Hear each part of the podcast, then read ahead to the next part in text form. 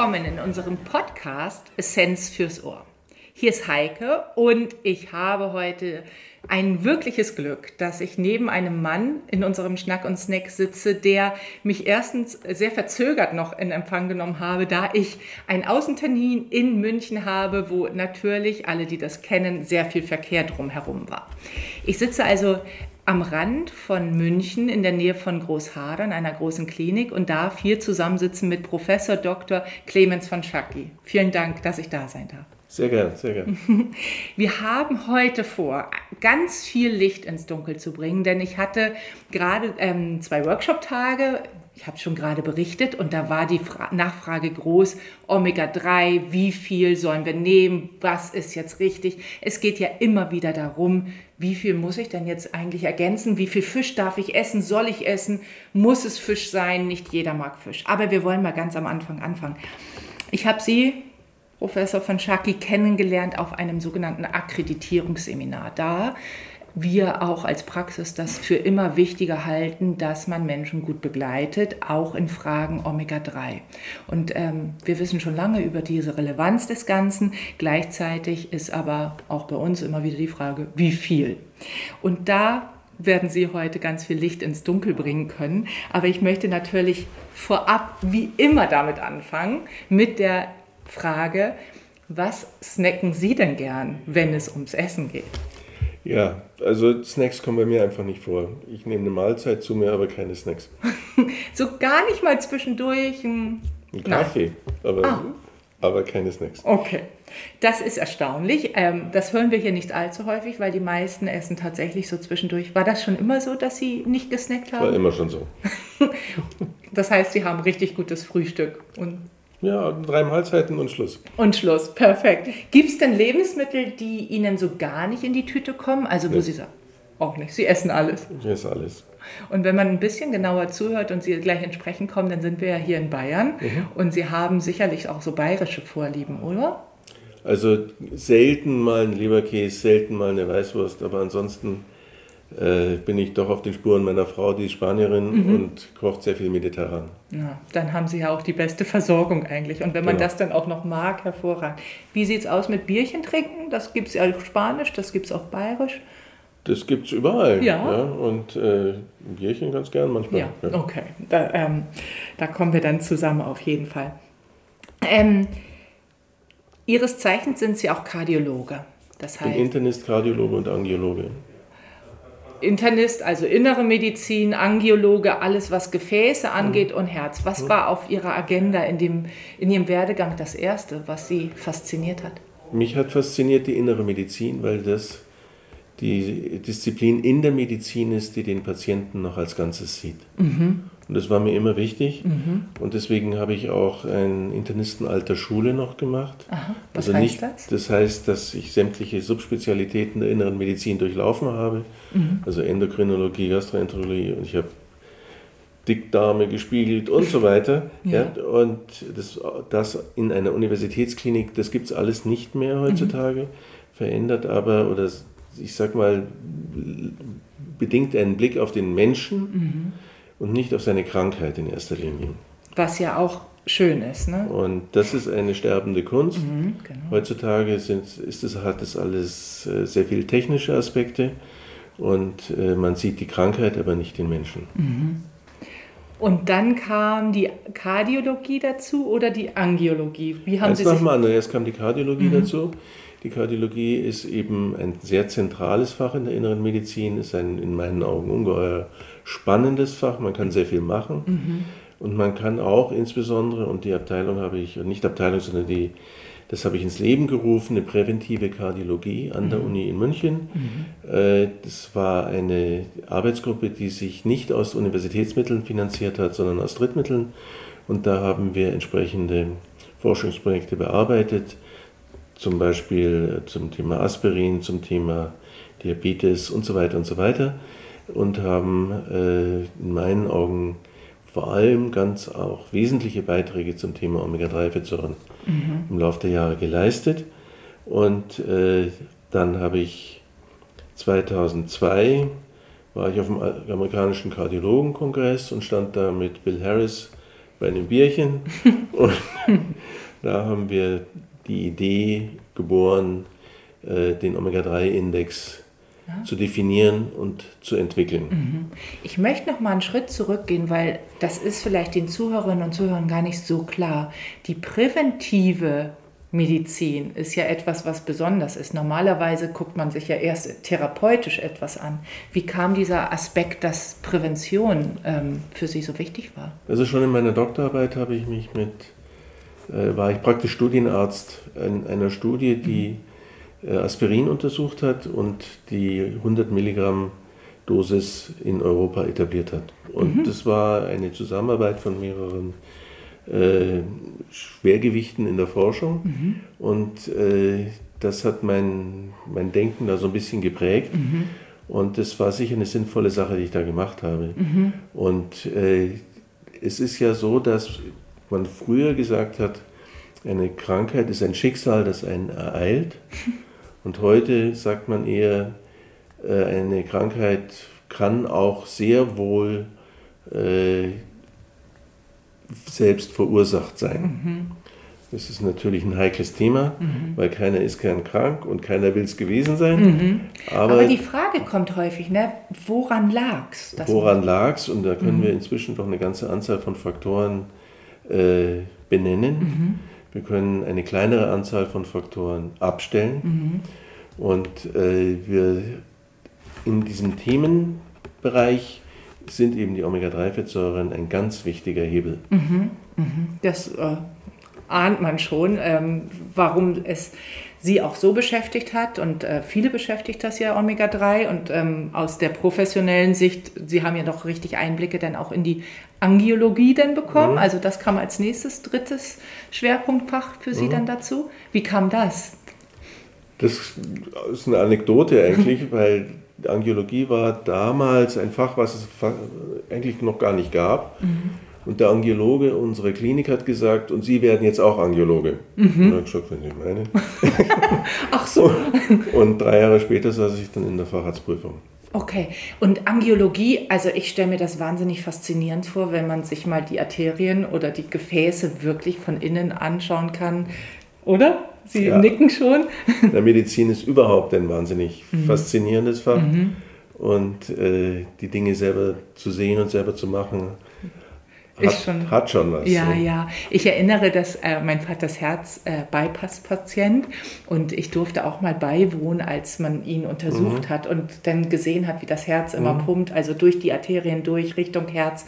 Er hat auch mit zugeschaut und ich fand es faszinierend. Manchmal bedauere ich, dass ich nicht Medizin studiert habe. Ähm, Ernährung ist jetzt auch kein schlechtes Fach, ähm, aber es ist tatsächlich, also wenn man ihnen in die Augen schaut und sie über Medizin sprechen, dann merkt man schon, sie haben das Richtige gemacht. Ähm, also ganz bestimmt, ja. ganz bestimmt. Mhm. Und es hat mir Möglichkeiten gegeben, die man äh, mit einem anderen Studium nicht so hat. Mhm. In der Medizin ist so, können Sie rein theoretisch arbeiten, Sie können rein praktisch arbeiten und alles dazwischen. Mhm. Sie können Wissenschaft machen, Sie können machen, was Sie wollen, quasi. Mhm. Und wenn Sie es richtig machen, ist es immer spannend. Ja, und haben Sie so auch die Theorie und die Praxis miteinander verbinden können in Ihrem Werdegang? Na, aber sicher. Also mhm. gerade das ist ja das, was die klinischen Studien ausmacht. Dann äh, überlegt man sich, das könnte den und den Effekt haben, das ist dann die Theorie, mhm. und setzt es um in einer klinischen Studie, für die man dann Patienten gewinnen muss, mhm. nachdem man also bei der Ethikkommission war, mhm. aber das zu sehen, ob die eigenen Gedanken auch der Überprüfung standhalten, das ist ein die Kollision, wenn Sie so wollen, zwischen Theorie und Praxis. Mhm. Und das ist ein spannendes Kapitel in der Wissenschaft. Ist das ähm, aus Ihrer Sicht auch so ein, ich sage jetzt mal so ein Mehrwert? Natürlich sieht man theoretische Erkenntnisse, man weiß die Theorie, man weiß, was in den Studien steht, aber wenn Sie einen Patienten vor sich sitzen haben, der, dem es einfach besser geht, also den man begleiten konnte auf dem Weg zu einem gesünderen Dasein? Ein einzelner Patient hat immer was Überzeugendes. Mhm. Aber was man leicht übersieht, ist, dass die wissenschaftlichen Daten ja zusammengestellt werden aus Einzelschicksalen. Mhm. Ja, ein einzelner Patient kann einen auch in die Irre führen, mhm. weil man die Kausalität verkennt, also ob eine Ursache-Wirkungsbeziehung besteht, weil, man, weil der Patient vielleicht irgendwas anderes gemacht hat, was man gar nicht weiß. Mhm. Ja? Mhm. Aber wenn man dann eine größere Anzahl hat und die Schicksale zusammenfasst, dann erkennt man das Muster besser. Mhm. Was ich sagen will ist, wissenschaftliche Daten sind nicht in der Medizin keine Theorie, mhm. sondern es sind zusammengefasste Schicksale. Mhm. Ja. Und äh, jemand, der zum Beispiel einen Schlaganfall erleidet und davon keinen Schaden davon trägt, mhm. ja, wenn Sie sowas erreicht haben, dann äh, markieren Sie den Tag in Ihrem Kalender. Mhm. Ja, und wenn die wissenschaftlichen Daten dann auch dazu passen, wenn die Daten sagen, wenn das und das so und so gemacht wird, werden die Folgen des Schlaganfalls geringer sein, mhm. dann können Sie es auch belegen. Mhm. Ja. Und die Kombination davon, die finde ich schon sehr befriedigend. Das ist äh, sicherlich ein Teil von der Arbeit, die so befriedigend ist, wie Sie es gerade beschreiben. Ich kann mir auch vorstellen, wenn man so etwas immer mehr herauskristallisieren kann, wie die Omega-3-Fettsäuren, die so bedeutsam sind für die Gesundheit, dass das auch so, eine, so ein Multiplikator ist für sein äh, Berufsglück, oder? Ja gut, da haben wir äh, etwas in die Welt gesetzt, eine neue Perspektive auf die Omega-3-Fettsäuren geschaffen, die sich als sehr fruchtbar erwiesen mhm. hat. Und äh, zu erkennen, äh, ich muss sagen, es, die, diese Perspektive hat es möglich gemacht zu erkennen, wie gehe ich mit Omega-3-Fettsäuren am besten um. Mhm. Und das stellt letztlich das ganze Feld von, vom Kopf auf die Füße, wenn Sie so wollen, mhm. und hat Erkenntnisse ermöglicht, die anders nicht möglich gewesen wären mhm. und ermöglicht auch eben im Alltag eine gezielte und sichere äh, Behandlung mit Omega-3-Fettsäuren. Mhm. Und das war vorher nicht in dem gleichen Maße möglich. Und jetzt möchte ich mal die Story sozusagen dazu erfahren, wie Ihnen das immer bewusster wurde, dass Omega-3 eine Bedeutung hat. Also ähm, auch da muss ich noch einmal über meinen Vater sprechen. Der kam damals aus der ähm, Reha zurück ich saß auf dem Sofa, habe Kekse gegessen. Er hat gesagt, Heike, ist nicht so viel Kekse, denn äh, die sind so fettig. Dann habe ich gesagt, ja, aber du isst ja auch den fetten Fisch, der ist auch fettig. Und dann hat er damals schon gesagt, das war in den 90ern, ähm, ja, aber da sind Omega-3-Fettsäuren drin. Genau. Und irgendwie muss er das ja erfahren haben. Aber wie war Ihre Geschichte zu den Omega-3? Na, meine Geschichte war so, da war die, diese Doktorarbeit mit Aspirin fertig. Mhm. Und dann habe ich äh, angefangen als Arzt zu arbeiten auf einer Drittmittelstelle und hatte ein Forschungsprojekt zu Omega-3-Fettsäuren zu bearbeiten. Ah ja. Und äh, das Darf ich kurz nachfragen, wann das ungefähr war? Das war äh, 83 hat es angefangen. Mhm, mh. 1983. und äh, da musste ich auch in dem Kontext äh, Fettsäurespiegel messen in verschiedenen Zellen, also Blutplättchen, roten Blutkörperchen, aber auch im Blutplasma. Und da ist mir klar geworden, wie sich die Fettsäuren, wie die verteilen im Körper, dass das ein Prozess ist, der nicht zufällig geschieht, sondern der gesteuert geschieht, mhm. dass die Fettsäuren, äh, die hineingehen, bestimmte Fettsäuren rausschubsen aus äh, zum Beispiel der Zellmembran und das waren so die ersten Erkenntnisse, die ich da gemacht habe zum ich, Thema Omega-3-Fettsäuren. Ich muss jetzt nochmal nachfragen. Das heißt, Sie konnten erkennen, die Zellwand, das ist jetzt mikroskopisch klein. Und Sie konnten erkennen, wie sich eine Zellwand unterschiedlich zusammensetzt, je nachdem, was man. Das ist, da brauchen Sie nur halt ein paar Zellen mhm. und dann analysieren Sie die Fettsäurezusammensetzung dieser Zellen, Zellwände mhm. und dann sehen Sie die eine die zum Beispiel da genommen wurde, es waren eben Omega-3-Fettsäuren, die steigen dann verhältnismäßig langsam an in den roten Blutkörperchen, steigen deutlich schneller an in den Blutplättchen, mhm. die leben ja nur sieben Tage, die roten Blutkörperchen leben ja 120 Tage. Mhm. Und das gleiche haben wir dann später nochmal mit weißen Blutkörperchen, verschiedenen weißen Blutkörperchen gemacht. Die leben ja noch kürzer, die leben ja nur einen Tag. Mhm. Und dann sehen Sie, aha, die Einbau das, das Einbauverhalten ist sehr unterschiedlich mhm. und hängt zusammen mit der Lebensdauer der Zelle. Mhm. Und das ist offensichtlich, was wir da seinerzeit beobachtet haben, hat sich als generelles Prinzip erwiesen. Mhm. Es ist so, dass die Fettsäurezusammensetzung einer Zelle dann festgelegt wird, wenn die Zelle gebildet wird. Mhm. Ja, das hat natürlich. Jetzt wird spannend. Jetzt, jetzt wird es ein bisschen spannend, weil wir ja verschiedenste Zellen in mhm. unserem Körper haben. Und am schnellsten geht es bei den weißen Blutkörperchen und am langsamsten geht es beim Gehirn, mhm. weil das, alle Zellen unterliegen einer Zellmause mhm. und das Gehirn braucht zwei Jahre, bis ein komplett neuer Zellsatz drin ist. Und das heißt, dass bei, und das muss man äh, natürlich auch dann in die Wissenschaft wieder umsetzen, dass man sagen muss, okay, wenn ich jetzt ein Gehirn habe, was ein strukturelles Problem hat, was in seiner Fettsäurezusammensetzung nicht in Ordnung ist. Mhm. Das wäre jetzt mal, ich sage typisch, äh, so ein Gehirn von einem Kind, das ADHS hat. Mhm. Die haben zu wenig Omega-3-Fettsäuren mhm. im Gehirn. Mhm. Dann muss ich aber auch ein bisschen Geduld haben, um die Wirkung, die volle Wirkung der Gabe der Omega-3-Fettsäuren zu erkennen. Einen Ansatz kann ich erkennen schon nach Monaten, aber die volle Wirkung werde ich dann eben erst erkennen können, wenn äh, dieser Zyklus einmal durch ist, also nach zwei Jahren so etwa. Mhm. Und das sind so Erkenntnisse und Überlegungen, die natürlich dann eingehen müssen, da wie ich wissenschaftlich arbeite. Mhm. Ja, ich kann nicht sagen, ich mache jetzt eine sechs-Wochen-Studie und dann ist ADHS geheilt. Mhm. Ja, ja, eben. Und viele denken immer noch, dass eben Omega-3-Fettsäuren einfach nur ein Medikament sind mhm. und auch wie ein Medikament untersucht werden kann. Mhm.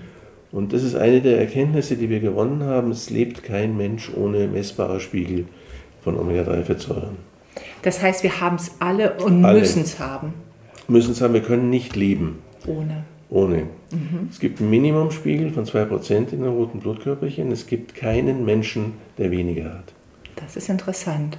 Das fanden wir auch. Ja, das ist wirklich interessant. Ja, das heißt, eine Medikamentenstudie prüft ja die Anwesenheit des Medikaments gegen die Abwesenheit des Medikaments. Ja. Und allein das sagt, dass dieses Studiendesign nicht möglich ist, sondern ja. dass man es intelligenter anfangen muss. Mhm. Und äh, diese Erkenntnis hat ja, revolutioniert quasi die, den wissenschaftlichen Ansatz ja.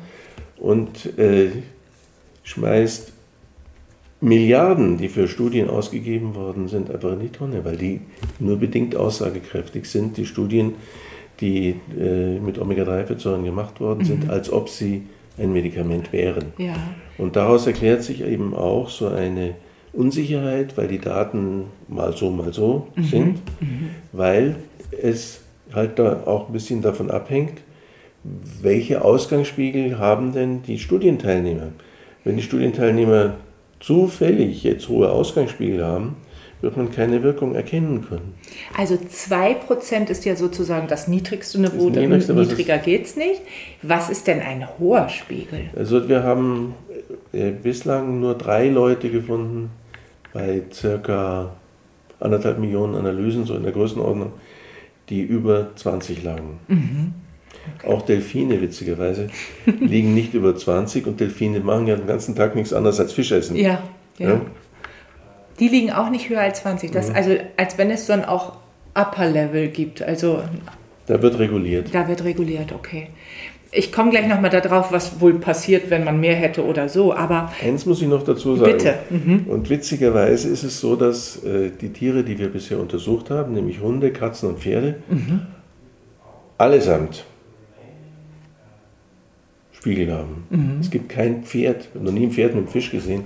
Es gibt kein Pferd, was keinen Spiegel, also keinen Omega-3-Index hat. Mhm. Woher kriegen die das denn? Aus Keine dem, Ahnung. Aus dem Gras, indirekt äh, möglicherweise? Ich weiß es nicht. Wäre dann die Frage, wie das bei den Kühen wäre, weil die futtern ja den ganzen Tag Gras. Die futtern den ganzen Tag Gras, das ist völlig richtig.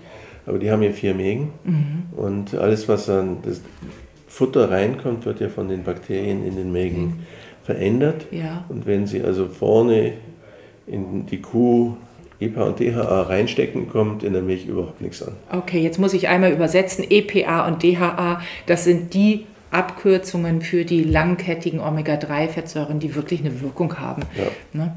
Ähm, okay, also dann schließt sich mir auch die Frage an, wenn diese Studiendesigns so lang sein, aufgebaut sein müssen. Also wenn wir, Manche. Mhm. wenn wir Ja, okay, also wenn wir jetzt beispielsweise die Wirkung auf Gehirngesundheit haben und das braucht zwei Jahre, bis ein Gehirn wirklich sich komplett erneuert hat. Äh, also das Gehirn ist ein kompliziertes Organ. Okay. Denn das, die Funktion des Gehirns hängt ja nicht allein von seiner Struktur ab, mhm. ja, sondern es hängt auch davon ab, wie gut das Hirn durchblutet wird. Mhm. Da spricht der Angiologe. Da spricht der Angiologe. Und wir wissen, dass sie mit EPA und DHA die Durchblutung des Gehirns verbessern können. Mhm. Das können sie messen. Mhm. Ja, sie können sich eine Region im Gehirn anschauen und nach ein paar Wochen bereits äh, Gabe von Omega-3-Fettsäuren steigt dann der Omega-3-Index an und Sie können feststellen, aha, in dem Bereich des Gehirns ist die Durchblutung verbessert und dann können Sie die Hirnfunktion, die in dem Bereich beheimatet ist, prüfen mhm. mit Hirntests mhm. und dann stellen Sie fest, aha, diese Hirnfunktion ist gebessert. Jetzt das geht, ich Sprachen. Das ist, geht innerhalb von Wochen. Ja, weil das ist nicht allein eine Frage der Hirnstruktur, sondern es ist auch eine Frage der Hirndurchblutung. Mhm. Dann haben wir noch ein Phänomen, was die Sportler interessiert, nämlich, dass das Gehirn unempfindlicher wird gegenüber Traumata. Jeder hat sich schon mal einen Kopf gestoßen mhm. oder hat auch vielleicht auch mal eine Gehirnerschütterung erlebt. Mhm. Und das hinterlässt einen Schaden, den kann man messen im Blut an einem Anstieg von einem bestimmten Biomarker, Neurofilament heißt der. Und wenn Sie jemanden den Omega-3-Index rauffahren, werden Sie feststellen, dass dieses Neurofilament, dieser Biomarker, der den Gehirnschaden anzeigt, nicht in gleicher Weise ansteigt. Also Rugby-Spieler, Fußballspieler, genau. all die, die häufiger Kontakt haben mit genau. Zusammenstößen. Und Boxer. Äh, Boxer, mhm. die, all, all, die. Mhm. Und das ist an, dazu gibt es auch sehr schöne wissenschaftliche Arbeiten an Footballspielern. Die kriegen wahrscheinlich am meisten ab. Und wenn die genügend Omega-3-Fettsäuren in sich haben, dann steigt eben dieser Biomarker der Hirnschädigung nicht an. Mhm. Und die brauchen zum Teil sehr viel, mhm. weil die ja einen immensen Kaloriendurchsatz haben und dabei eben auch die Omega-3-Fettsäuren verbrennen. Die brauchen dann 6, 8 Gramm am Tag, um auf Spiegel zu kommen, die ihr Hirn schützen können. Mhm. mhm. Und dann gibt es noch was Drittes, und das sind die Entzündungen. Ja. Wir wissen ja, dass zum Beispiel die majore Depression, also die Depression beim Erwachsenen, mhm. dass das eine Erkrankung ist, die eine entzündliche Komponente hat. Mhm. Das erklärt auch so ein bisschen diesen phasenhaften Verlauf. Und mit EPA und DHA, wenn Sie da die Spiegel rauffahren, fahren Sie die Entzündung runter und können bereits innerhalb von Wochen eben die Depression bessern. Mhm. Aber das gilt nur, wenn da auch die Entzündung verantwortlich ist. Das sind meistens dann die Älteren, mhm. weil bei denen Entzündungen häufig jetzt im Gehirn auch zu finden sind. Mhm. Bei den Jüngeren ist es eher ein strukturelles Problem. Ja, und so diese ganzen Sachen lernt man jetzt so langsam. Und weil man das so langsam lernt, setzt man das auch langsam in die entsprechenden wissenschaftlichen Studiendesigns um und die Erkenntnis kommt dann immer noch ein bisschen später. Ich muss zwei Dinge nachfragen. Das eine ist, also es ist überall alles hochspannend, aber jetzt gerade diese Tage habe ich ähm, eben auch über die antientzündliche Wirkung mhm. gesprochen und dann rief einer Ibuprofen rein. Ja. Also weil wir Entzündung ja häufig mit Schmerz verbinden. Wie würden Sie darauf reagieren, wenn jemand sagt, dann nehme ich halt einfach Ibuprofen, da brauche ich ja kein Omega-3? Ähm, ich sage mal, das greift ein bisschen sehr kurz. Mhm. Ja, weil äh, zum einen ist es so, dass sich, wenn so eine Entzündung im Gehirn festzustellen ist, mhm. dass die wahrscheinlich auch an anderen Stellen mhm. im Körper festzustellen ist, zum Beispiel in der Gefäßwand. Mhm. Riesenproblem. Ja. Das ist das eine. Und das andere ist, dass Ibuprofen äh, schön und gut, ja, aber kommt nicht überall hin, mhm. Hat eine kurze Wirkung mhm. und hat auf die Dauer auch Nebenwirkungen, mhm. die man, äh, das alles spricht in meinen Augen dafür, dass man auf jeden Fall mit Omega-3-Fettsäuren anfängt und eventuell zum Beispiel bei Gelenkbeschwerden mit Ibuprofen bis zum Wirkeintritt überbrückt. Ist es auch so in meiner Vorstellung, dass Omega-3-Fettsäuren Ur, im Urkern, im Ursprung die Entzündung mit hemmt und Ibuprofen nur die Schmerzen lindert, die die Entzündung auslöst? Ähm, da ist sicher was dran. Ibuprofen greift deutlich kürzer, mhm. weil wir wissen, dass eine Entzündung ist ja ein geregelter Prozess im Entstehen, mhm.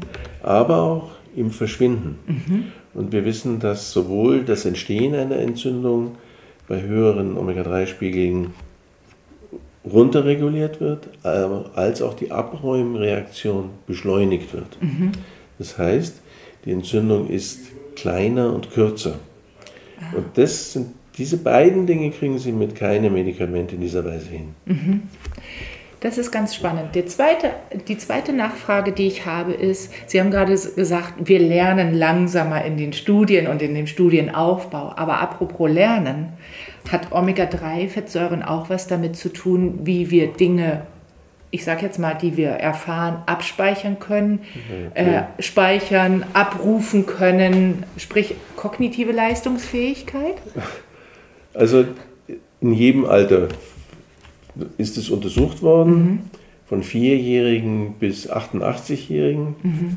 Und es ist immer so, dass die kognitiven Fähigkeiten am Omega-3-Index hängen, also an den Spiegeln der Omega-3-Fettsäuren hängen. Mhm.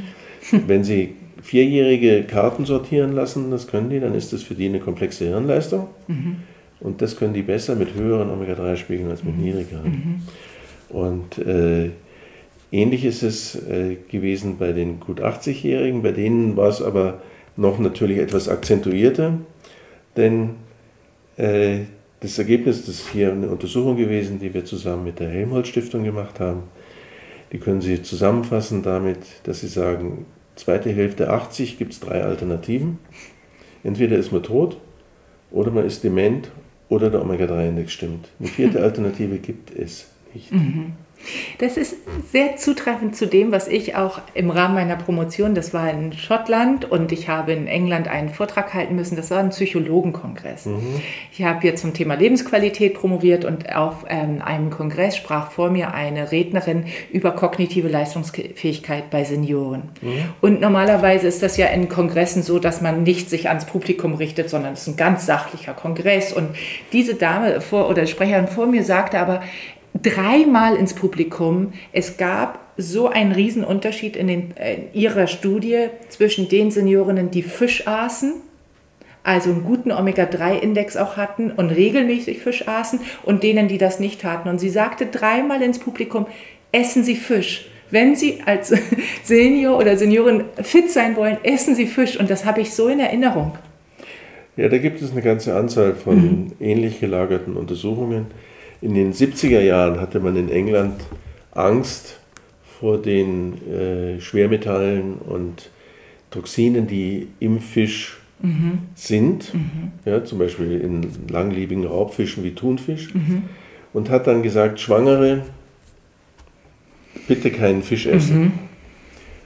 Und dann hat man, ist man hergegangen und hat gesagt, okay, jetzt wollen wir mal schauen, wie clever sind denn die Kinder, die dann von diesen Schwangeren geboren wurden. Mhm. Man hat festgestellt, dass zum Beispiel der, der Intelligenzquotient mhm. abhing von dem, was die Schwangere an Fisch zu sich genommen hatte und je weniger Fisch sie gegessen hatte, also je, wenn sie dieser Ernährungsempfehlung gefolgt war, mhm. kamen die Kinder dümmer raus. Mhm. Und mhm. das ist natürlich eine, eine verkehrte Nutzen-Risiko- ja. Abwägung. Ja.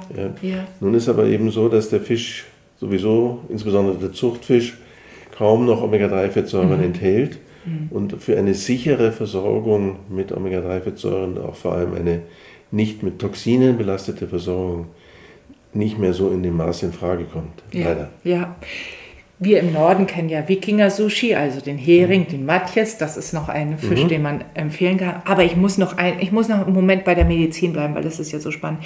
Eben sagten Sie auch so im Nebensatz, die Entzündungen in den Arterien, die ist nochmal mhm. ganz, ganz bahnbrechend. Jetzt, die meisten Menschen verbinden mit Entzündungen Schmerzen.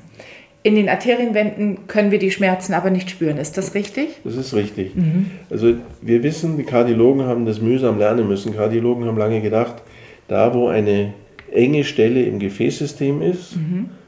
zum Beispiel weil das Gefäß verkalkt ist, mhm. da geschieht der Herzinfarkt. Mhm. Haben sie lange gedacht. Mhm.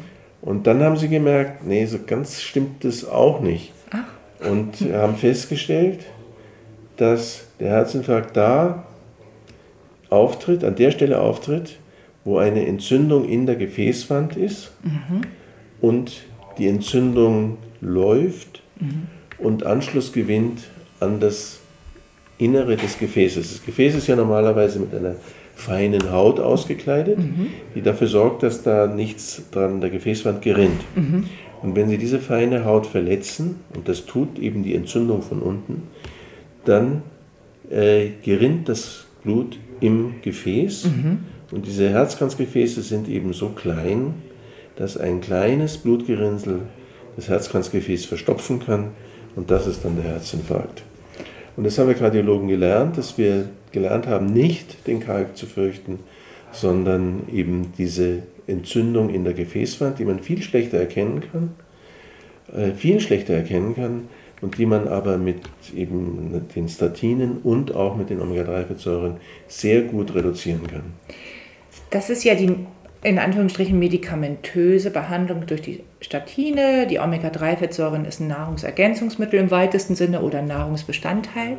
Ähm, wenn, wenn man das nicht sehen kann erstmal oder können Sie das als Angiologe sichtbar machen, dass da Entzündungen sind oder die nächste Frage, gibt es Blutwerte? Denn im Moment ist ja auch hoch im Kurs das hochsensitive CRP. Das, kann, ähm, das, kann, das hochsensitive CRP kann diese Entzündungen anzeigen. Mhm. Nun ist es so, sobald Sie einen Schnupfen haben, haben Sie eine viel größere Entzündung, als es diese eine Stelle mhm. in der Gefäßwand macht. Mhm. Ja, das heißt, äh, man muss bei der Blutabnahme besondere Regeln einhalten. Mhm. Und das ist das eine. Und das andere ist, dass äh, die das natürlich auch aus den anderen Stellen im Körper kommen kann. Mhm. Das heißt, Sie haben da, wenn Sie über Biomarker gehen, aber die Sie im Blut messen können, da gibt es verschiedene, nicht nur CRP, da gibt es ein Dutzend andere auch noch, da haben Sie eine große Unschärfe. Mhm. Und Kardiologen sind ja äh, Leute, die ganz gerne was sehen. Und man kann diese äh, Entzündungen auch sichtbar machen. Mhm äh, zum Beispiel mit sehr aufwendigen Schnittbildverfahren. Das ist nichts für den Alltagseinsatz, mhm. aber ist was eben für wissenschaftliche Fragestellungen mhm. und da kann man dann diese Erkenntnisse gewinnen. Mhm. Wenn sich jetzt einer der Zuhörerinnen oder Zuhörer angesprochen fühlt und sagt, oh, oh, also ich bin irgendwie in so einer Herzinfarktfamilie zu Hause und ich möchte dem vorbeugen, ähm, würden Sie jetzt raten, immer zum Angiologen zu gehen, also Kardiologe, also, Angiologe, der... Ich würde den zum Kardiologen mhm. schicken, mhm. denn... Äh, die, die restlichen, alle anderen Gefäße sind nicht, sage ich jetzt als Kardiologe und Angiologe, alle anderen Gefäße sind nicht so wichtig wie die Herzkranzgefäße. Mhm. Ja? Wenn das Herz nicht mehr schlägt, dann mhm. ist Schluss. Mhm. Ne? Und deswegen würde ich erstmal zum Kardiologen gehen und äh, es gibt inzwischen einen standardisierten Untersuchungsablauf, den der einhält. Da gehört zum Beispiel eine Ultraschalluntersuchung von der Halsschlagader dazu. Da kann man stellvertretend erkennen, äh, ist die Person belastet mhm. mit äh, Arteriosklerose oder ist das gar nicht so schlimm. Mhm. Und dann macht man noch ein paar Blutuntersuchungen und ein paar an, weitere Untersuchungen, eventuell auch eine Schnittbilduntersuchung. Und dann kann man das sehr gut einordnen und kann dann feststellen, ist jetzt hier eine Behandlung erforderlich oder ist sie noch nicht mhm. erforderlich. Mhm. Jetzt haben wir angeschaut das Herz, wir haben das Hirn angeschaut, wir haben über Schwangerschaft äh, gesprochen, wir haben über Sportler gesprochen. Es gibt ja noch zig weitere Gruppen, wo das entscheidend ist, äh, die Omega-3-Fettsäuren. Und dann kommen wir mal zum Essen. Denn wir haben ja eben schon mal gesagt, also wenn man Fisch jetzt weniger essen will, also entweder weil die Belastung einem schwer, also die Schwermetallbelastung einem irgendwie schwerfällt, dass man sagt, ich möchte keinen Fisch in mich reintun, weil das ist für mich nicht ganz sicher, obgleich Fisch ja eine gute Quelle ist, oder? Wie würden. Also Fisch war sicher eine bessere Quelle, als es heutzutage mhm. ist. Ich sprach davon, dass die Fischzüchter immer weniger äh, EPA und DHA in ihre Fische kippen, einfach weil es so teuer geworden ist.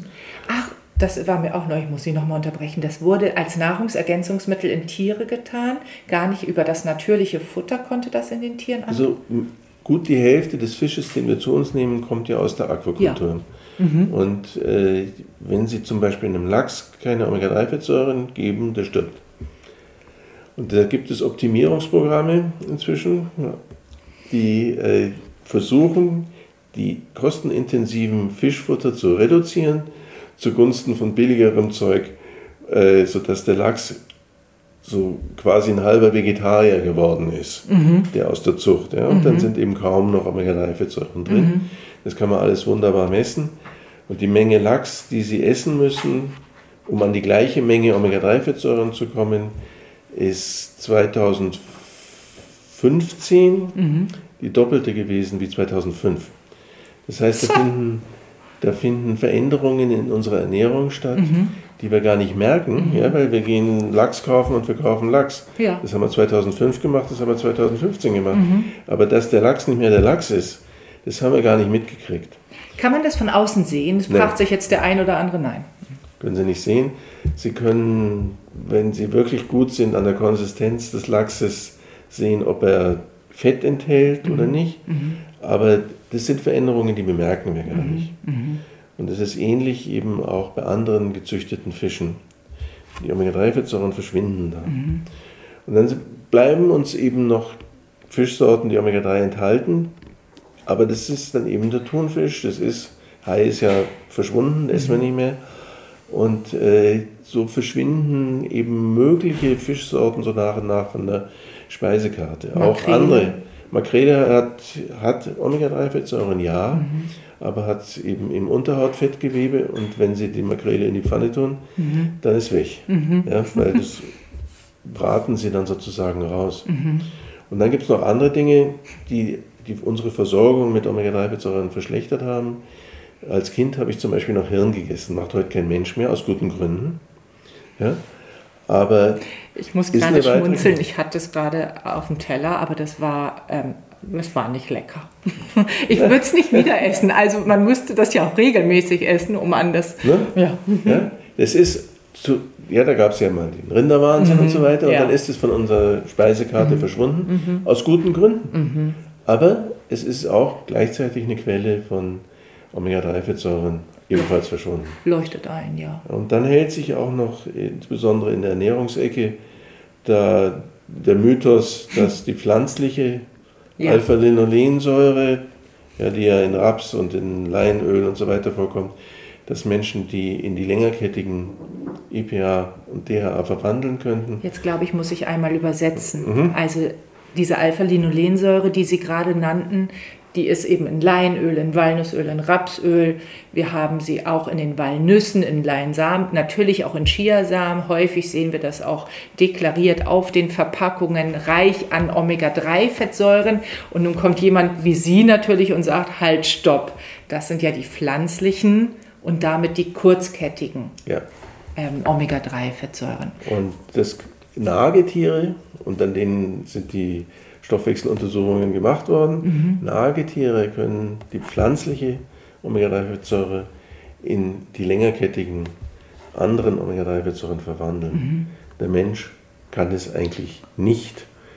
Auf jeden Fall nicht in ausreichender Menge. Also das heißt, wir können aus Alpha-Linolensäure, das war vor Rapsöl, Rapsöl, können nein, wir nicht einen Fisch machen in nein, uns mit EPA und DHA. Und äh, das wird immer wieder ganz gern behauptet. Mhm weil eben die Regulierung durch die Europäische Union auf Druck von Unilever im Übrigen äh, so ist, dass es in einen Topf geschmissen wird, ist es aber sachlich falsch. Mhm. Und da zitiere ich immer wieder gerne das kanadische Beispiel. Kanada ist das Land, in dem am meisten, äh, in dem Fall das Leinöl, mhm. verzehrt wird auf der ganzen Welt. Mhm. Und die haben besorgniserregend niedrige Spiegel an den längerkettigen Omega-3-Fettsäuren, EPA und DHA. Da, obwohl der Lachs durch deren Gewässer schwimmt. Ja, die essen das sehr wenig. Mhm.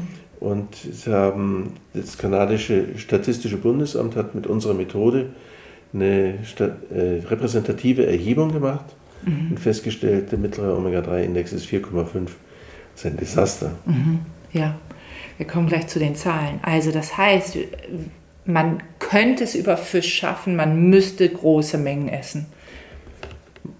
So ungefähr. Mhm. Und sechsmal in der Woche Fisch ist nicht jedermanns Sache. Es gibt sicher Leute, die finden es wunderbar, ja, aber es ist Inuits. nicht für jeden. Inuits zum Beispiel finden das genau. ganz wunderbar. Und die haben sicherlich auch eine andere Qualität an Fisch einfach. Also das, was wir an Fisch jetzt bekommen, und ähm, nun komme ich aus einer Hafenstadt, wir kriegen noch frischen Fisch, aber selbst der kommt ja aus Zucht. Ähm, wir haben ja auch da nicht unbedingt die Möglichkeit, immer auf den Wildfang äh, zurückzugreifen. Und wenn man Wildfang kauft, ähm, dann wird man einfach noch mal viel mehr Geld los. Also es ist da es an ist der Stelle. Nur, es ist nicht nur eine Frage des Geldes, ja. sondern äh, Wildfang, zum Beispiel beim Lachs, wenn Sie wild gefangenen Lachs mhm. äh, kaufen, dann ist es so, dass der ja nachhaltig gefangen wird. Mhm. Und das heißt folgendes: Der Lachs schwimmt den Fluss rauf, mhm. leicht, mhm. schwimmt den Fluss wieder runter mhm. und so schlank ist er sein ganzes Leben nicht. Wie nach dem Leichen. Wie nach dem Leichen und nachdem er also nimmt die. Ach so, wegen des ganzen Sports, den er da Wegen des ganzen Sports. Das ja. heißt auch der Wildlachs, mhm. weil er nachhaltig gefangen wird, mhm. ist keine gute Quelle für EPA und DHA. Mhm. Ja, weil der eben so durchtrainiert und schlank ist, zu dem Zeitpunkt, wo er gefangen wird, dass da auch nicht viel bei rumkommt. Ja. Das heißt, wir müssten dem Lachs eigentlich Nahrungsergänzungsmittel geben, damit er das verspricht, was wir von ihm erhoffen. Und dann macht es natürlich Sinn, die Nahrungskette abzukürzen. Mhm. Das ist effektiver mhm. und gleich. Ja, von vornherein den mhm. Fisch zu nehmen. Sprich, wir landen jetzt bei Nahrungsergänzungsmitteln mhm. und sind beim Lebertran, sind beim Fischöl und sind auch beim Algenöl angekommen. Mhm. Denn das ist ja das mittlerweile sehr attraktive, selbst die, die äh, sämtliche tierischen Produkte ablehnen, können ja die pflanzlichen langkettigen Omega-3-Fettsäuren aus dem Algenöl gewinnen. Richtig. Und man weiß ja, dass Veganerinnen, die äh, ja auf Fisch und jegliche andere Quelle mhm. dieser langkettigen Omega-3-Fettsäuren verzichten, mhm. die haben einen mittleren Omega-3-Index von 3,7. Mhm. Das ist also unterirdisch. Mhm. Und selbst die Bundesregierung sagt, bitte, liebe Veganer und Veganerinnen, nehmt äh, extra EPA und DHA zu euch, mhm. weil ihr sonst in Probleme kommt. Mhm. Und das gilt ja immer als besonders gesunde Ernährungsform. Mhm. Aber es ist zum Beispiel so, dass äh, Veganer und Veganerinnen eine höhere Wahrscheinlichkeit haben, einen Schlaganfall zu erleiden, als diejenigen, die äh, omnivor, mhm. also alles essen, mhm. unterwegs ja. sind. Das ist, ist ja ein Riesenpolitikum in Anführungsstrichen und auch eine richtig hohe emotionale Debatte, wie man jetzt essen soll. Wir haben uns bei mir in der Praxis, bei Essenz, haben wir uns darauf geeinigt, pflanzenbasiert ja, aber pflanzenbasiert bedeutet nicht keine tierischen Lebensmittel, sondern schon die Basis sind pflanzliche Lebensmittel. Ähm, aber die tierischen brauchen wir eben auch, wenn wir ähm, nicht lauter Nahrungsergänzungsmittel zu uns nehmen wollen. Und selbst wenn, mhm. äh, wir wissen, das haben Sie ja auch beim Vitamin D gesehen, mhm. ne? drei Viertel der Bevölkerung oder vier Fünftel der Bevölkerung haben zu niedrige Spiegel von Vitamin D. Mhm. Das liegt jetzt auch wieder an unserem Lebensstil. Ja? Wir ja. sitzen in Räumen, wir gehen zu wenig ins Freie und wenn wir ins Freie gehen, haben wir, haben wir was an, an ne? ja. und so weiter. Und in mhm. Hamburg ist es vielleicht auch mal ein bisschen kühl. Ja? Das, da täuschen Sie sich. Bei uns ist das immer so sonnig und warm. Ne? Das heißt, ja.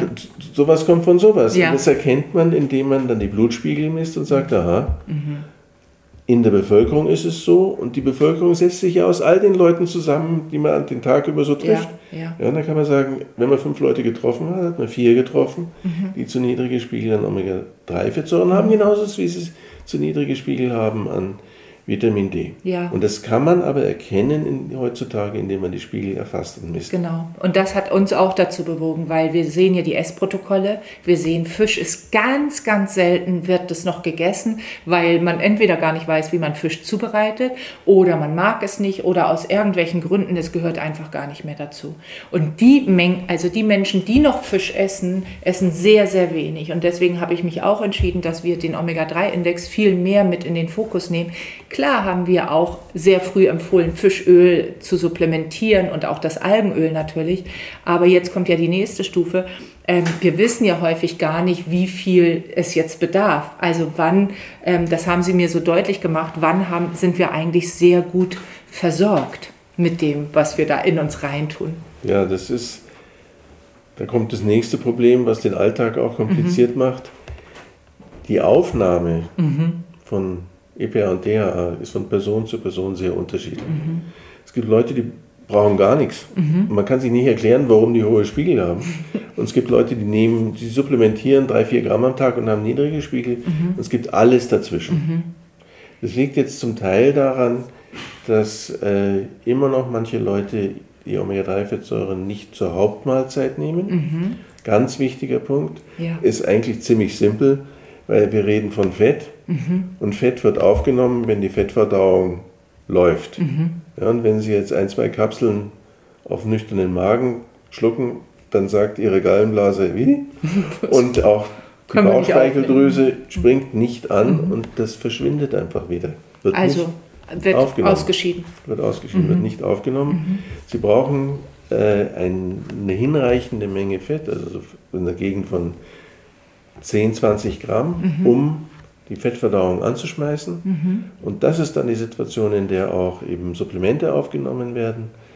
Und äh, das ist dann, so sollte man es auch machen, weil sonst ist es einfach verloren. Sprich, wenn ich ein Fischöl oder ein Algenöl denn jetzt zu mir nehme, dann zu den Hauptmahlzeiten und wahrscheinlich eher zu einer Mittags- oder Abendmahlzeit, wenn man morgen schon sehr fettreich essen sollte. Und wenn also, Sie zwei Spiegeleier zum Frühstück essen, dann können Sie da auch Ihre da ja. bin ich sofort dabei.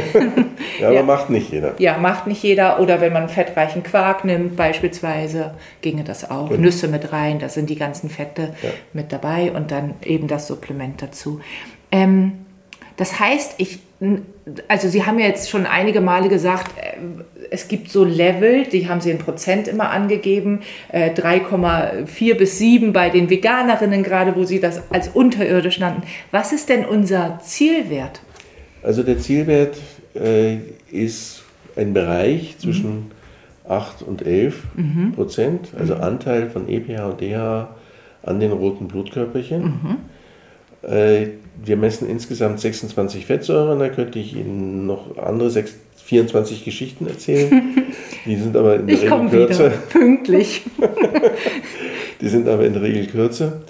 Und entwickelt haben wir das anhand der Ereignisse bei Herz-Kreislauf-Erkrankungen. Mhm. Da haben wir gesagt, okay, in dem Bereich sehen wir ein Minimum. Mhm. Es ist noch eine kleine Bewegung drin, also ein bisschen höher ist noch, also Richtung 10 ist noch ein bisschen besser als strikte 8, mhm. aber das meiste passiert unterhalb der 8. Mhm. Also zwischen 2 und 8. Und es wird nicht mehr deutlich besser jenseits mhm. der 11. Mhm. Ja? Da haben wir anhand der Daten, die wir uns da rausgezogen haben, an die wir auch selber gemessen haben, haben wir das festgelegt.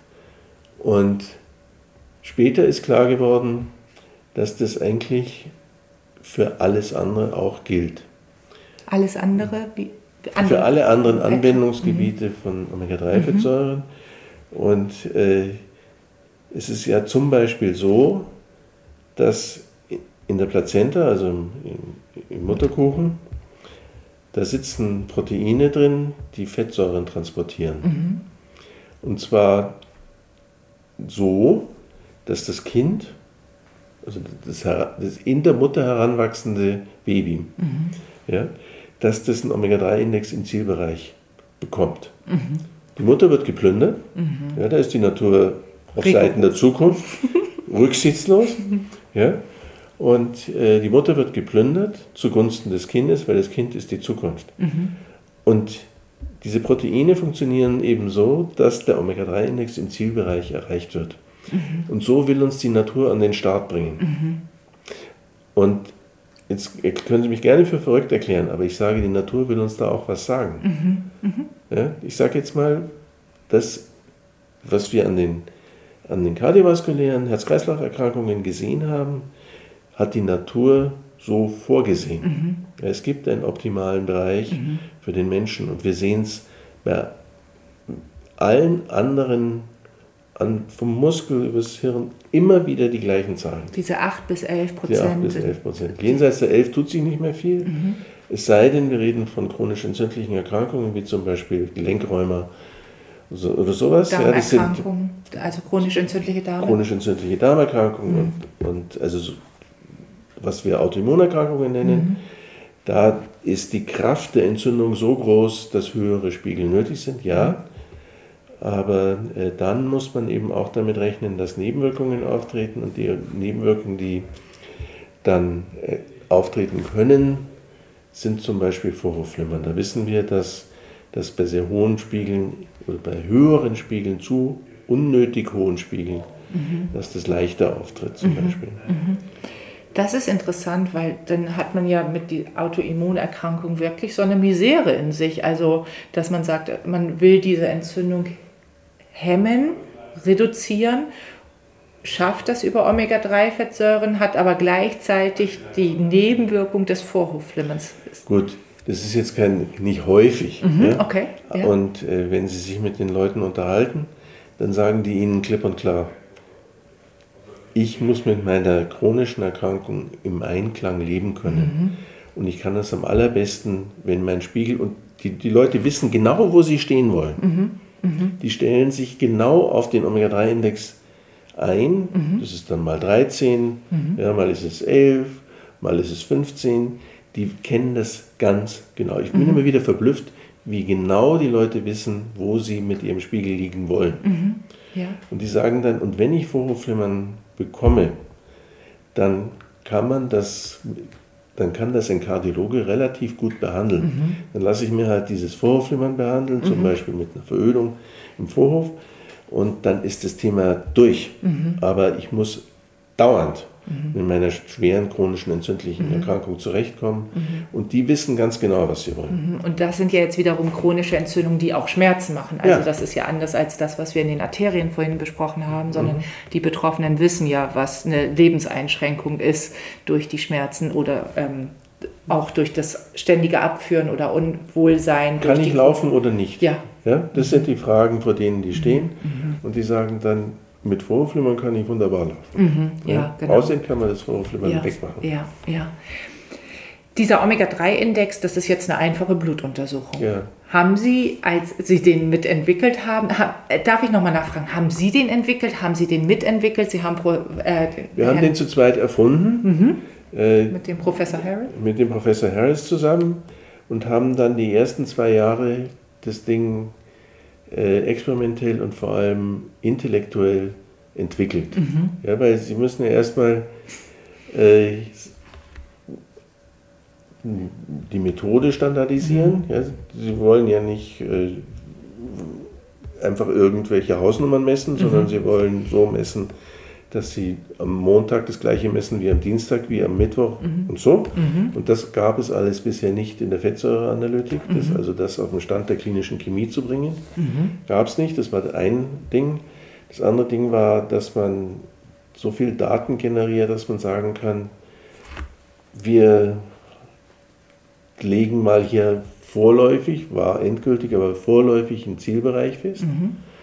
Und das dritte war dann, dass wir die Kontrolle eigentlich verloren haben und dass wir uns die Türen eingerannt wurden von anderen Forscher, Forschergruppen, weil die wollten, dass wir für die messen. Ja, und dann äh, haben, sind Fragestellungen untersucht worden, auf die ich niemals gekommen wäre. Und äh, so ist es vorangetrieben worden. Und es geht immer weiter, es geht immer, immer, Ja. immer weiter. Ja, das kann ich mir gut vorstellen. Ähm, nun ist dieser Test ja auch gänzlich einfach, den Omega-3-Test. Also man braucht einen Blutstropfen ein bisschen aus der Fingerbeere. Also es gibt zwei Möglichkeiten. Entweder lässt man sich Blut abnehmen, wie für ein Blutbild, und schickt es zu uns, oder man fordert äh, einen Test an und äh, sticht sich in die Fingerbeere. Das ist wie eine Blutzuckerbestimmung. Tut den Blutstropfen auf ein von uns vorbereitetes Filterpapier, steckt es ins Kurier und schickt es. Die beiden Möglichkeiten gibt es. Und dann nach ein paar Tagen liegt das Ergebnis vor und dann weiß man, wo man steht. Dann weiß man, wo man steht und äh, wir machen das mit den Patientinnen auch.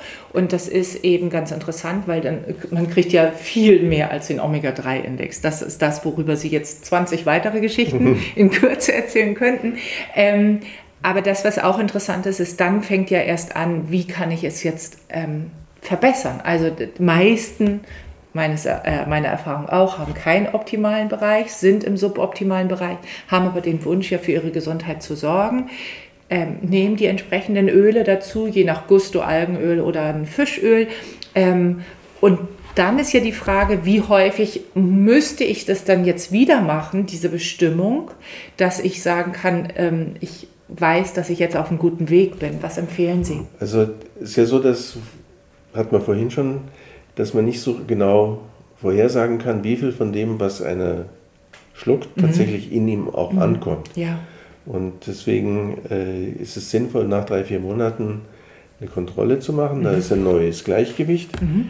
und dann die äh, Dosis zu korrigieren oder zu belassen, je nachdem, wie das Ergebnis dann ist. Ja. Und äh, wenn es stabil geworden ist, dann reicht es einmal im Jahr dicke. Mhm, ja, so einfach wie eine Kontrolluntersuchung. Ja. Also fast wie eine Zahnreinigung, die macht man jetzt zweimal oder dreimal im Jahr, aber Je nachdem. Äh, ja, genau, je nachdem. Es gehört einfach mit dazu zum guten Ton der Gesundheitsfürsorge mittlerweile und was wir in der Ernährung halt auch machen, wir korrigieren ja auch die anderen Bereiche noch. Also Omega-3 ist das ein und dann gucken wir natürlich auch auf die Ernährung insgesamt und auch Omega-6, wie viel mit aufgenommen wird. Ähm, Ähm, als Gegenspieler. Also da, da muss ich eine Sache sagen. Mhm. Omega-6 ist nicht wirklich ein Gegenspieler. Mhm. Das sieht man am schönsten auch wieder am Gehirn. Die DHA ist die wichtigste Strukturfettsäure im Gehirn und die Ja. zweitwichtigste ist Die Arachidonsäure. die Arachidonsäure. Ja. Und wenn Sie jetzt zum Beispiel zu viel, das hat man bei Schwangeren gemacht, hat man bei Neugeborenen gemacht, für ein Jahr hat man da eine Studie gemacht, wenn Sie zu viel DHA zuführen, verdrängt es die Arachidonsäure und Sie kriegen keinen positiven Effekt mehr. So, Herr Professor Panschaki, wird jetzt das fette Schweinefleisch wieder freigegeben? Das will ich damit nicht sagen. Das, sag für die nur- Zuhörerinnen und Zuhörer ist das äh, vielleicht nicht klar, weil da sitzt die Arachidonsäure drin. Vielleicht Ja, ist das ja schön. aber was man sich auch klar machen muss, wir messen einen Spiegel. Mhm. Und es ist praktisch definitionsgemäß so, dass ein Spiegel eine Bilanz ist Mhm. zwischen dem, was reingeht, der Poolgröße Mhm. und dem, was rausgeht. Und es ist nicht so, dass ein Spiegel nur davon bestimmt wird, was reingeht, Mhm. wie es gerne die Ernährer äh, sehen ja, wollen. ich fühle Ja, mich jetzt so, ertappt. Ja. so ist es nicht. Und reingeht heißt nicht nur, was man verzehrt, sondern es gibt zum Beispiel Fettsäuren, deren Spiegel ganz wesentlich gespeist werden von der körpereigenen Fettsäuresynthese. Da gehört die Palmitinsäure dazu und auch andere Fettsäuren. Und es gibt andere, von denen man gar nicht so genau weiß, was ihre Spiegel eigentlich bestimmt. Und da gehört die Arachidonsäure dazu. Das ist nicht wirklich klar. Und äh, das Einzige, was man sicher weiß, ist, dass wenn sie die, die Arachidonsäure runtergeht, wenn sie die Omega-3-Fettsäuren rauffahren. Aber Bei was, gleicher Ernährung, bei sonst allem gleich. bei sonst allem gleich. Gleich, geht es ja? Aber zum einen brauchen wir Arachidonsäure Ja. und es gibt sicher eine, einen Schwellenwert, den wir aber noch nicht genau wissen, den man nicht unterschreiten sollte. Mhm. Und zum anderen ist Arachidonsäure wirklich wichtig. Mhm. Und ähm, das Verhältnis der beiden Fettsäuren wird ja ganz gerne betrachtet. Ja. Und äh, das ist auch so ein Ding. Ich habe das nie so richtig verstanden. Ich auch nicht, aber ich freue mich jetzt auf Ihre Erklärung, was Sie sagen werden. Äh, häufig wird ja in Ernährerkreisen von der Ratio gesprochen. Ja? Und dann frage ich immer, ja, von welchen Fettsäuren sprecht ihr denn? Auf der einen Seite wie auf der anderen Seite.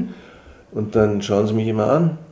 Und es ist ja so, dass unterschiedliche Omega-6-Fettsäuren unterschiedliche biologische Wirkungen haben. Die sind sehr unterschiedlich. Auch bei den Omega-3-Fettsäuren, wir hatten wir vorhin, ja, die Mhm. aus der Pflanze, die macht eigentlich nichts. Und die anderen sind biologisch hochaktiv. Mhm. Das heißt, man muss sich überlegen, welche Fettsäuren gehen denn in diese Ratio, in dieses Verhältnis Mhm. überhaupt ein? Das ist die eine Überlegung. Mhm. Es, es gibt keine Definition, will ich damit sagen. Ja, Ja? ja. Und das nächste ist, dass wenn Sie zum Beispiel, und das habe ich da eben auch frühzeitig gelernt, wenn Sie die Spiegel in roten Blutkörperchen rauffahren, gehen andere Fettsäuren runter, als wenn Sie die Spiegel in den Blutplättchen rauffahren. Ach du liebes Lesen. Das heißt, Sie müssen auch noch definieren, wo Sie das denn messen. Messen, ja. Ja? Und spätestens da strecken die Ernährungsfreunde die Waffen, weil die keine Ahnung haben, wo sie das denn messen wollen. Ja. Das heißt, es ist nicht nur inhaltlich und nicht definiert, und es ist auch äh, von der Sache her, ja, wo messt ihr denn, wenn Ja. ihr vom Verhältnis oder der Ratio spricht, ist auch völlig unklar. Und da muss man schon besonderes intellektuelles Gerüst haben, um an undefinierten Dingen, äh, mit undefinierten Dingen rumzu. Und. Erfahrung, äh, ähm, Empfehlungen auch auszusprechen. Ne? Also, denn es gibt ja auch Menschen, die essen das fette Schweinefleisch. Ich wollte jetzt das ganz explizit sagen und die haben gar keine Probleme. Das Also- sind wahrscheinlich die meisten. Ja, genau. Und dann muss man eben gucken, okay, was ist denn das jetzt, was dann, also was von unseren Gesetzgebern der Deutschen Gesellschaft für Ernährung immer so als böse erachtet wird?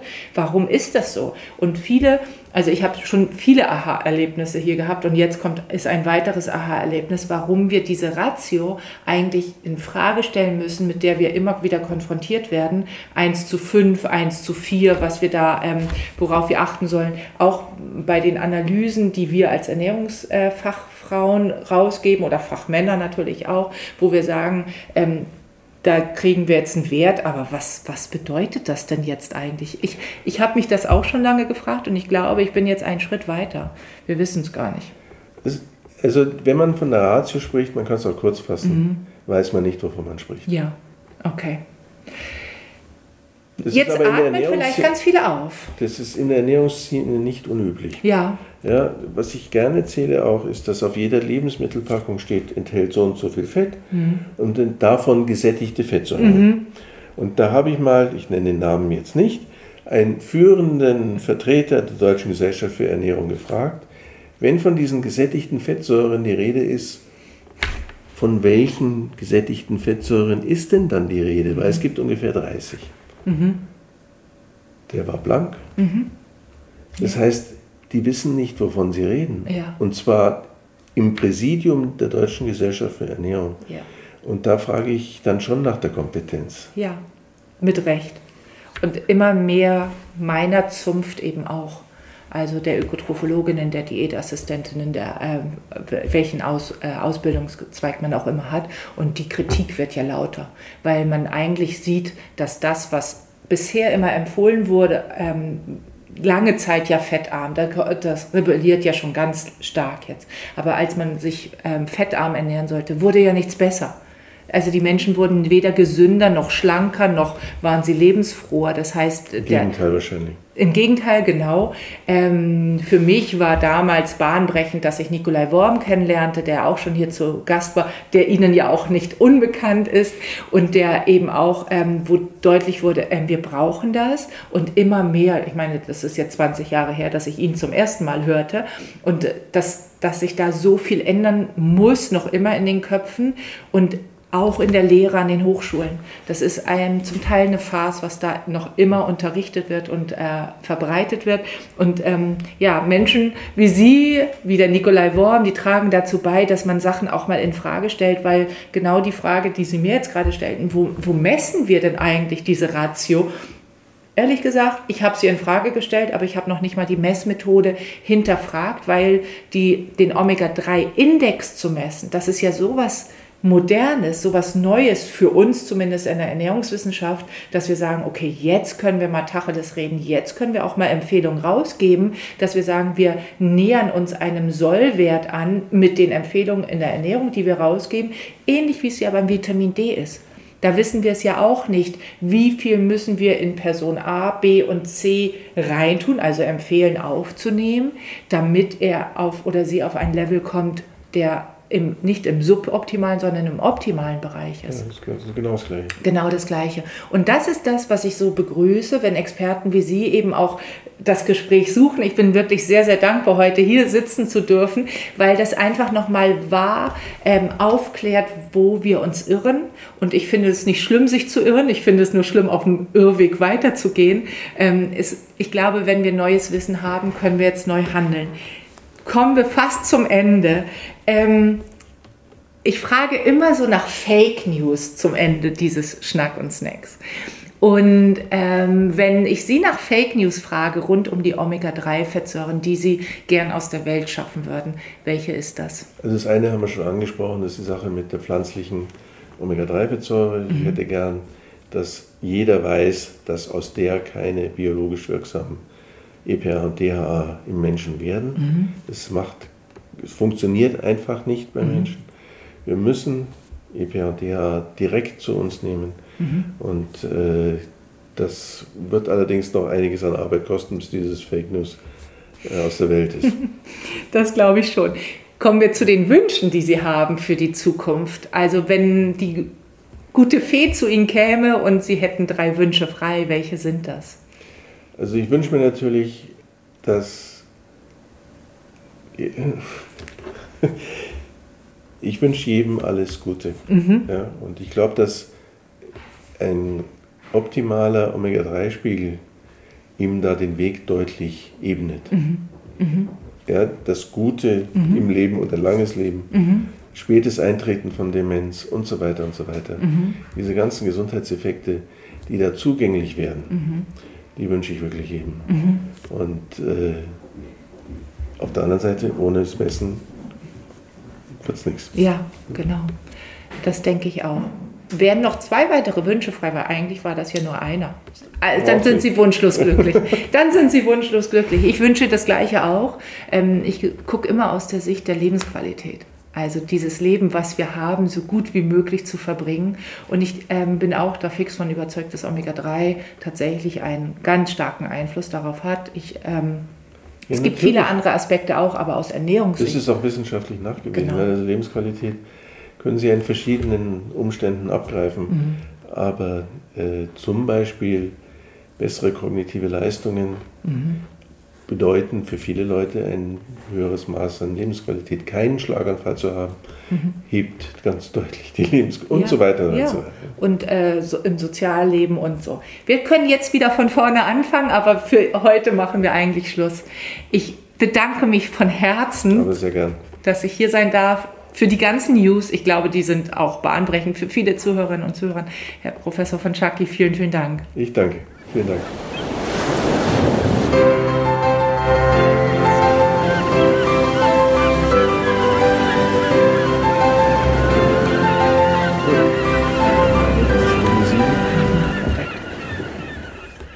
ist so in dem Sinne.